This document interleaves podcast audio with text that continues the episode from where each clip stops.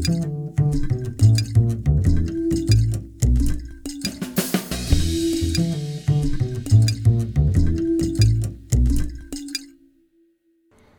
大家好，我是 Min，呃，欢迎再次来到我的 Podcast 第二集。嗯，今天的主题呢跟翻译有关系。那我想要在进入主题之前，先花一点时间跟大家说明一下我二零二零年下半年的一些计划。有在 follow 我的 Facebook 的朋友呢，应该就知道我有更新了一下。呃，不过没有讲的事情是，其实在这几个月、这半年，有前前后后有三本书都从我手上划过了一下。曾经差点到我手上，嗯，但是因为各种原因，所以就我们就没有这个缘分了。最近的一本是我不知道书名可不可以说啦，但反正说出来大家应都知道，因为它有一个还蛮红的剧。嗯，没有接到没有接这本书的原因是因为我自己的时间安排。我可跟呃出版社的档期其实搭不起来，那我我非常清楚这一点，因为说实在话，在嗯接到这些邀约的时候，我有很认真的去嗯考量我自己的时间，跟呃我也不想要去嗯呃因为我的关系，然后去影响到呃任何出版的计划。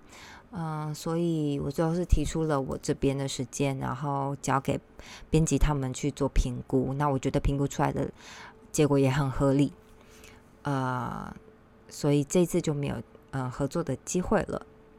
但我觉得其实很好的，因为众所周知，《与爱同居》这一本，它已经我是不知道他们什么时候要推出啦。但是我每天都提心吊胆的在等着出版社来跟我说，不好意思，嗯。这位小姐，请你把译翻译文下架。所以，我其实把我有空闲的时间都投注在翻译上面了。嗯，也因此这本书它会在八月底的时候全部更新完毕。嗯，包括翻译跟呃发布都会在八月底之前全部做完。呃，是希望给我自己一个交代，然后也让大家有一种哇，把它看完了的感觉。不过，也因为我都把时间放在翻翻花在翻译上面，所以包括我自己个人精进的学习部分，还有我自己想要做的创作，或者是甚至我也没有时间去。接触其他作品，这对我来说其实是很可惜的一件事情。那当然，很大原因是因为我翻译速度真的不够快。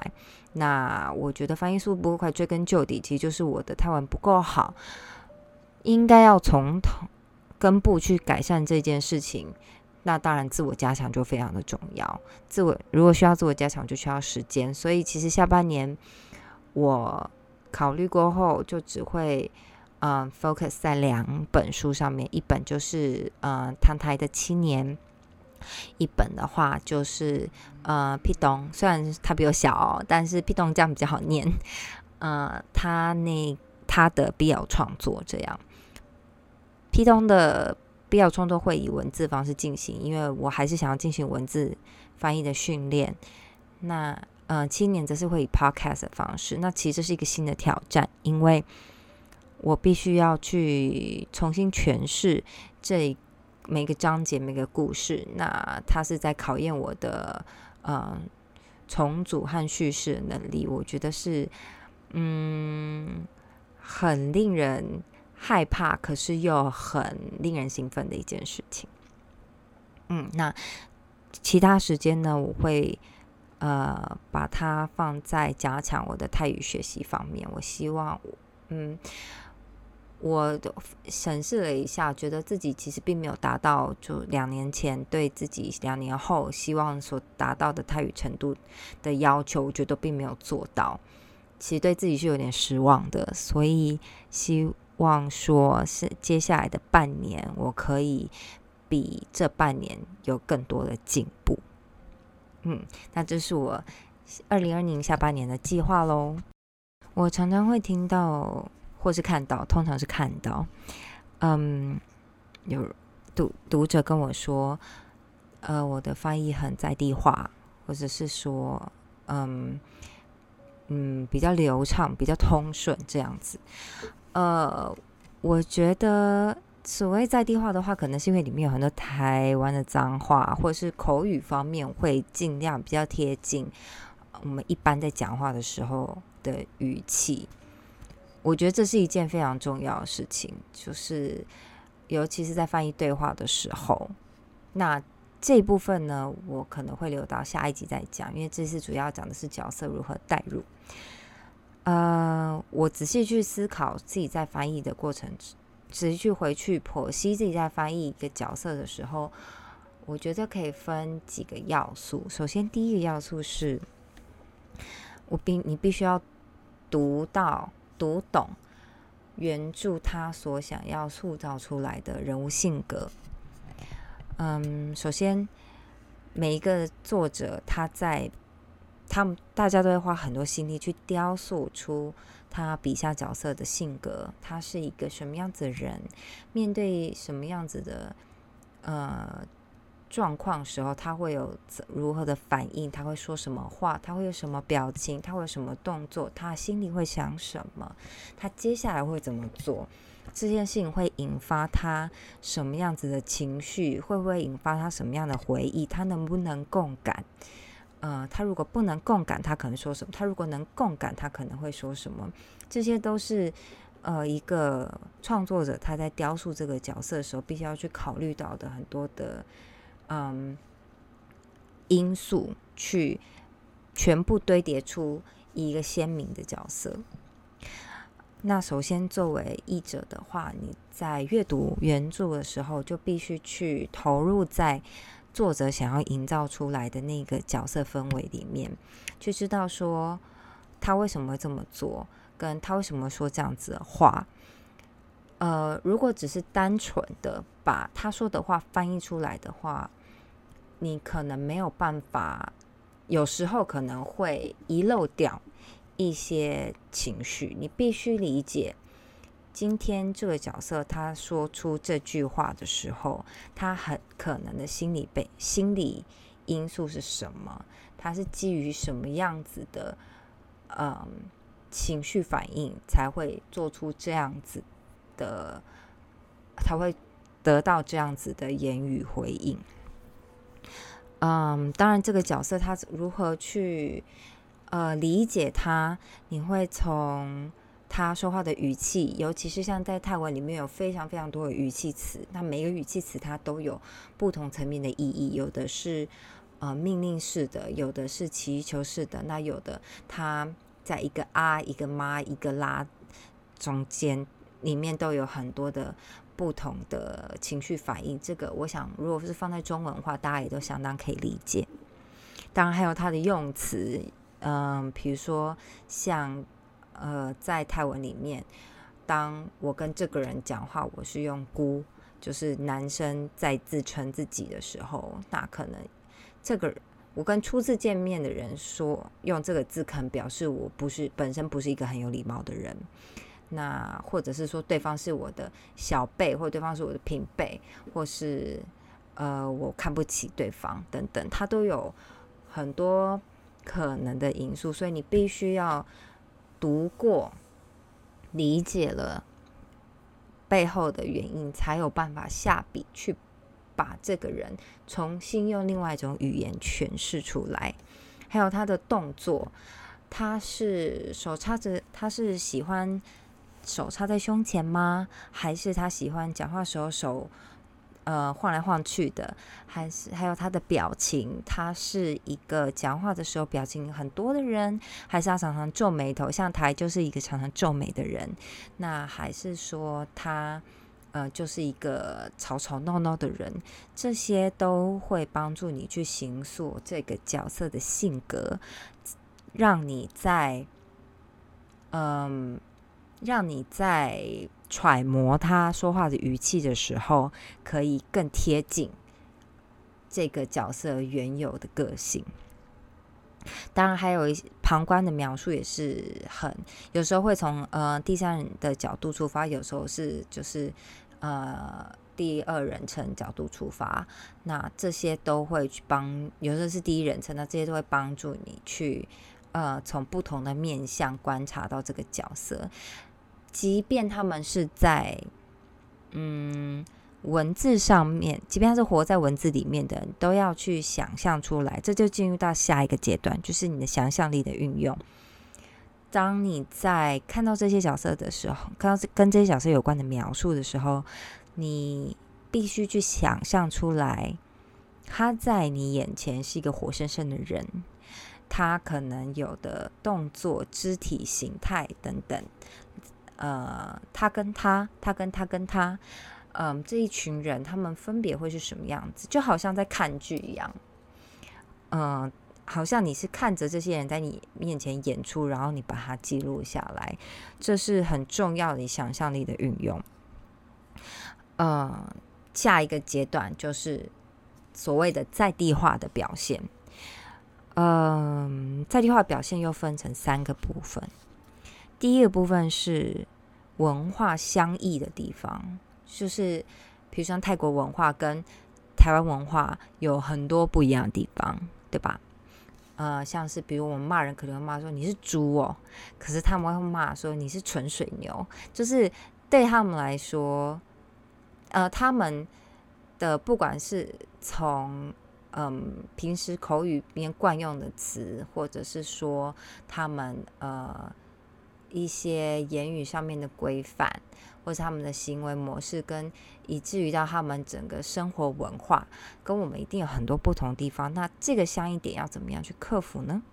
再来第二个是文化相同的地方，呃，华人文化影响这世界文化很深，所以其实，在呃，泰语文化里面也有很多跟华人文化是有很相似的地方，尤其是在语言上。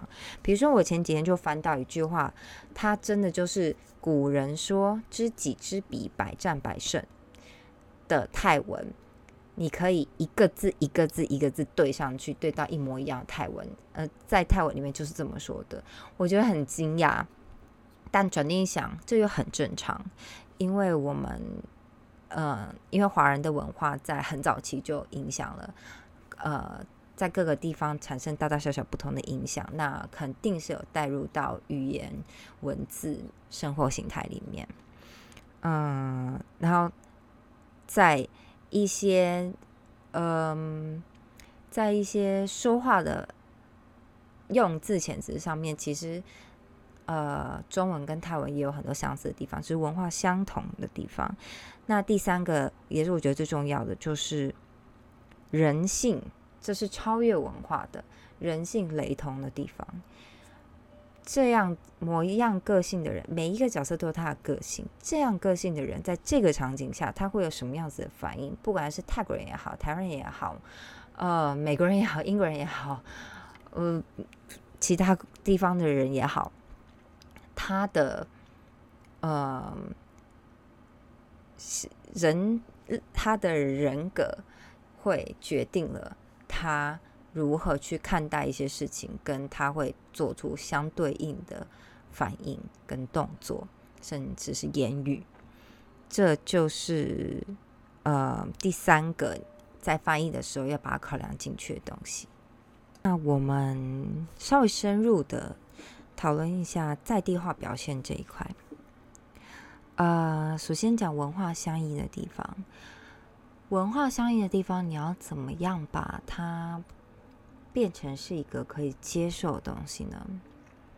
我觉得这是翻译的时候一个很大的挑战。你必须要去保留，也是我一直在提醒自己的事情，是我必须要去保留可以嗯显现泰国文化的。原意跟原味，不能全部都替换成我们熟知的、我们熟悉的说话方式也好、叙事方式也好，或是场景描述也好。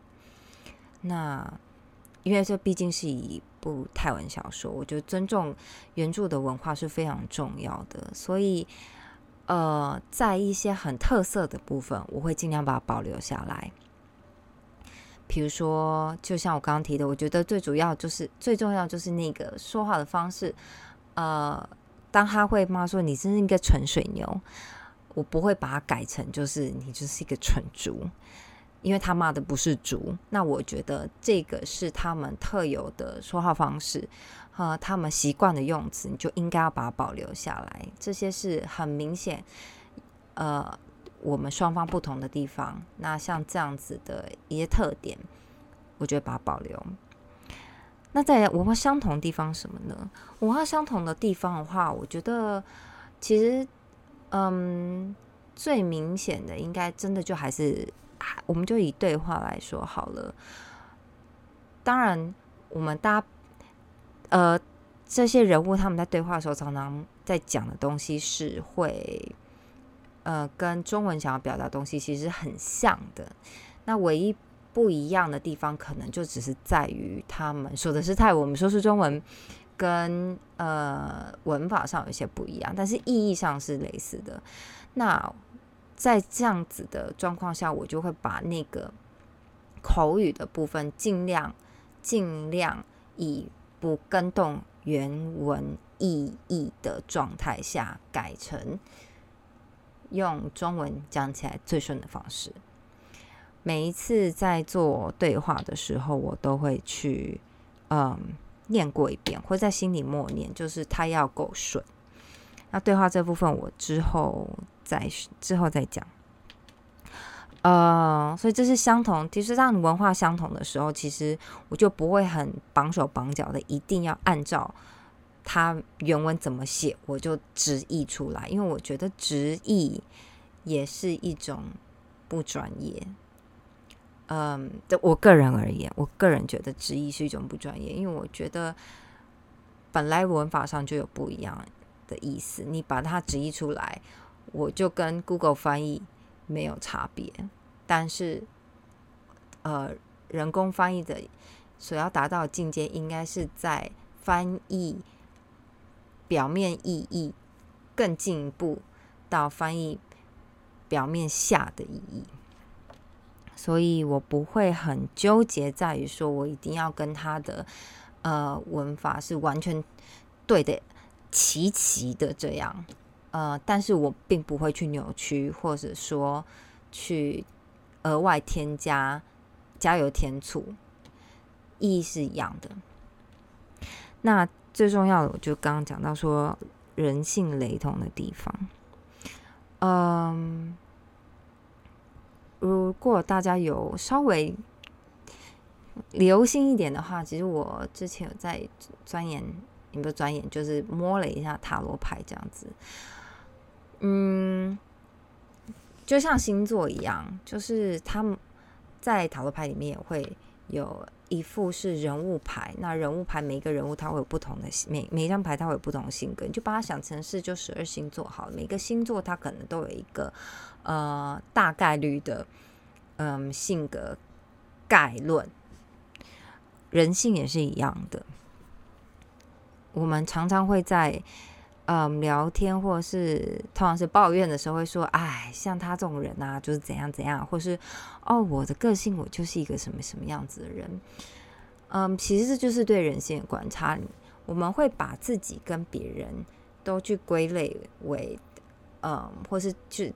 主动去贴上一些标签，当然贴标签很多时候我们是觉得不好，可是呃，它也有助于帮助我们去大概的理解说，哦，眼前这个人他可能是什么样子的个性，那进而去推断说，那他在面对一些事情的时候，他可能会是有什么样子的反应。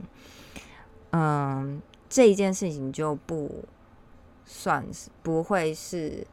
嗯，台湾人独有，或是泰国人独有，或是谁谁谁独有，哪种人独有等等的，每一个人都有可能发生。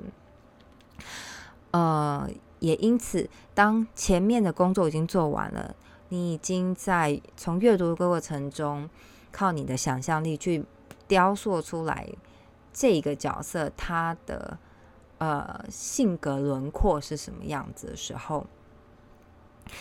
你就可以去，嗯，帮他贴个标签，他是一个什么样个性的人。于是乎，他的性格会反映在他对内跟对外的所有互动上面。当你做完这些工作的时候，把下一步就是把你所理解到的人物性格，透过文字去呈现出来。这时候，你的角色已经从读者，从原著的读者，到呃翻译者，再到翻译译作的读者，你必须要再。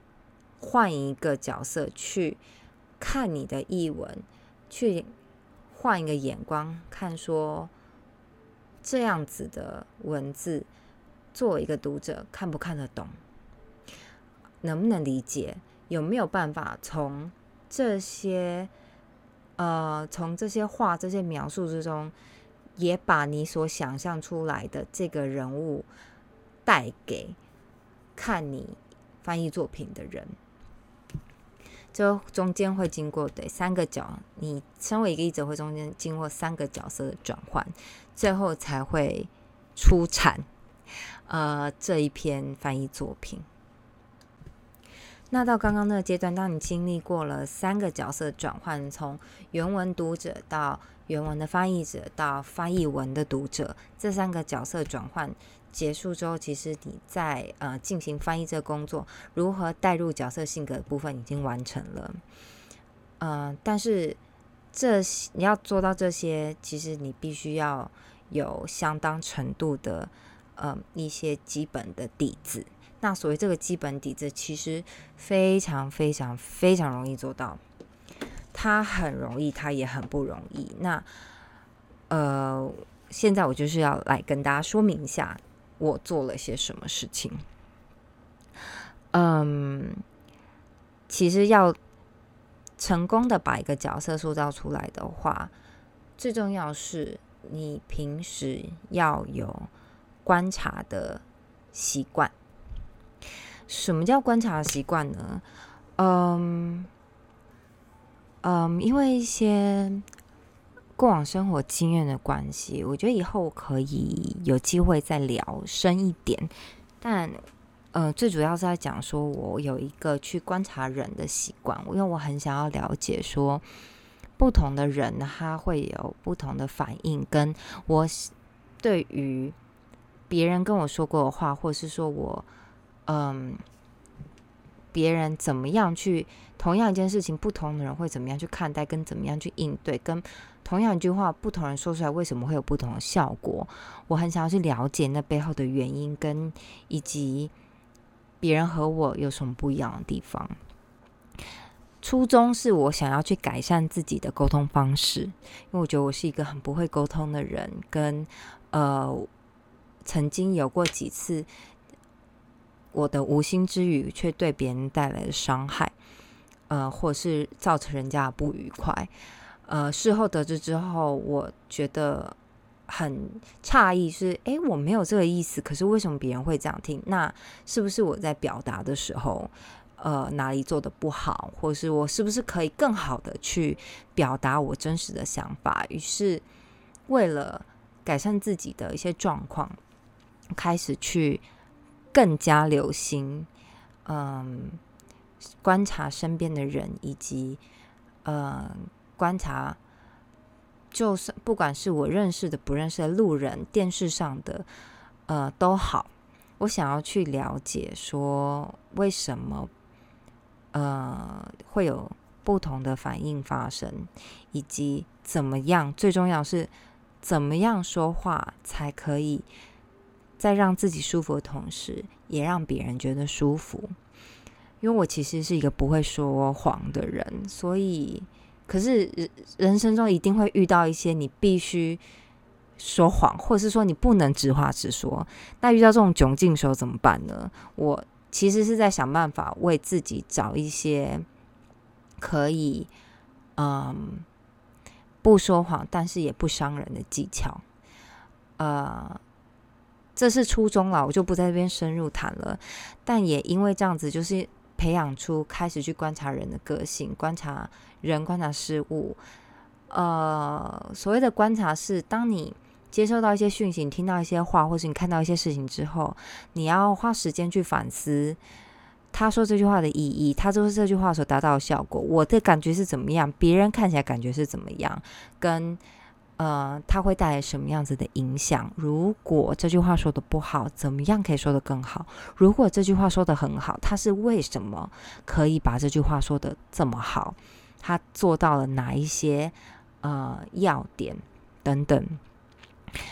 当你不断的会去，呃，当你培养出一个观察的性呃习惯，你会不断的去跟世界、跟你身边的人有更深一步的交流的时候，呃，你也会。其实这些你观察到的东西，都会在你的脑中形成一个资料库。所以，当你想要去形塑某一些角色的性格的时候，你没有意识到的这些平常收集起来的资讯，就在这个时候发挥作用。它会帮助你更快的进入到角色的性格，帮你更快的建构出这个角色的性格轮廓，以及呃，把你整个带进去，可以。站在这个角色的角度去思考、去说话、去反应、去行为，而且在不同角色的变换中，也不会觉得说我没有办法理解他为什么这么想，或者是呃我没有办法抓到他在讲这句话的情绪会是什么。那个情绪非常的重要，而这些要达到前面工作时候可以。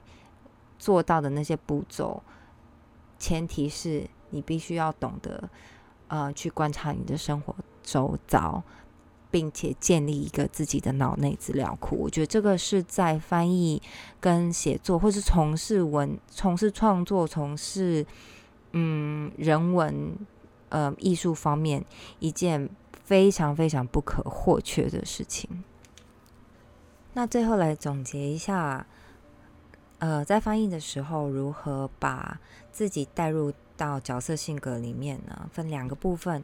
第二部分是在翻译的过程中，你自己作为一个翻译者，要经历三个角色转换。第一个是原著的读者，在这个阶段的时候，要去呃，透过文字跟你的想象力，去想象出来，尽量把人物想象出来在你的面前，还会有一个很。嗯，具象的形象帮助你去更了解他。那呃，接下来是作为翻译者，你要在这个阶段的时候去把原文在地化到你自己本身的语言。这个过程呃，会包含了两种文化的差异的地方，跟两种文的相同地方，以及这会是一个什么样子的人。然后进而去影响说他会说出来的话跟他的行为，这是你在翻译的过程中做到的。那最后一个角色呢，就是在作为译文的读者，你要回头再去看你的翻译，然后想象说，如果你今天是一个看翻译文的读者，你有没有办法透过呃这个比较熟悉的文字去清楚的呃。同样清楚的去想象出来这个角色他可能的形象，然后以及同时你有没有在文字里面去好好的把原本文化差异的地方保留下来，把文化相同的地方呃去做在地化的加强。这一部分是在翻译的过程，那另外一部分就是平时一些基本功的累积。作为一个翻译者，或是作为一个文字或是人文艺术创作者，你要非常呃关注你的生活周遭，你要懂得去观察你身边不同的人事物。出进一步，除了观察之外，更进一步的是，你要去分析跟去消化你所接收到这些资讯。这些人事物他们发生的原因，他们在面对不同的事情时候的反应，他们说出来的话，他们什么样的性格，进一步去剖析之后，这些你所消化完的资讯，会在你的脑中形成一个专属于你的资料库。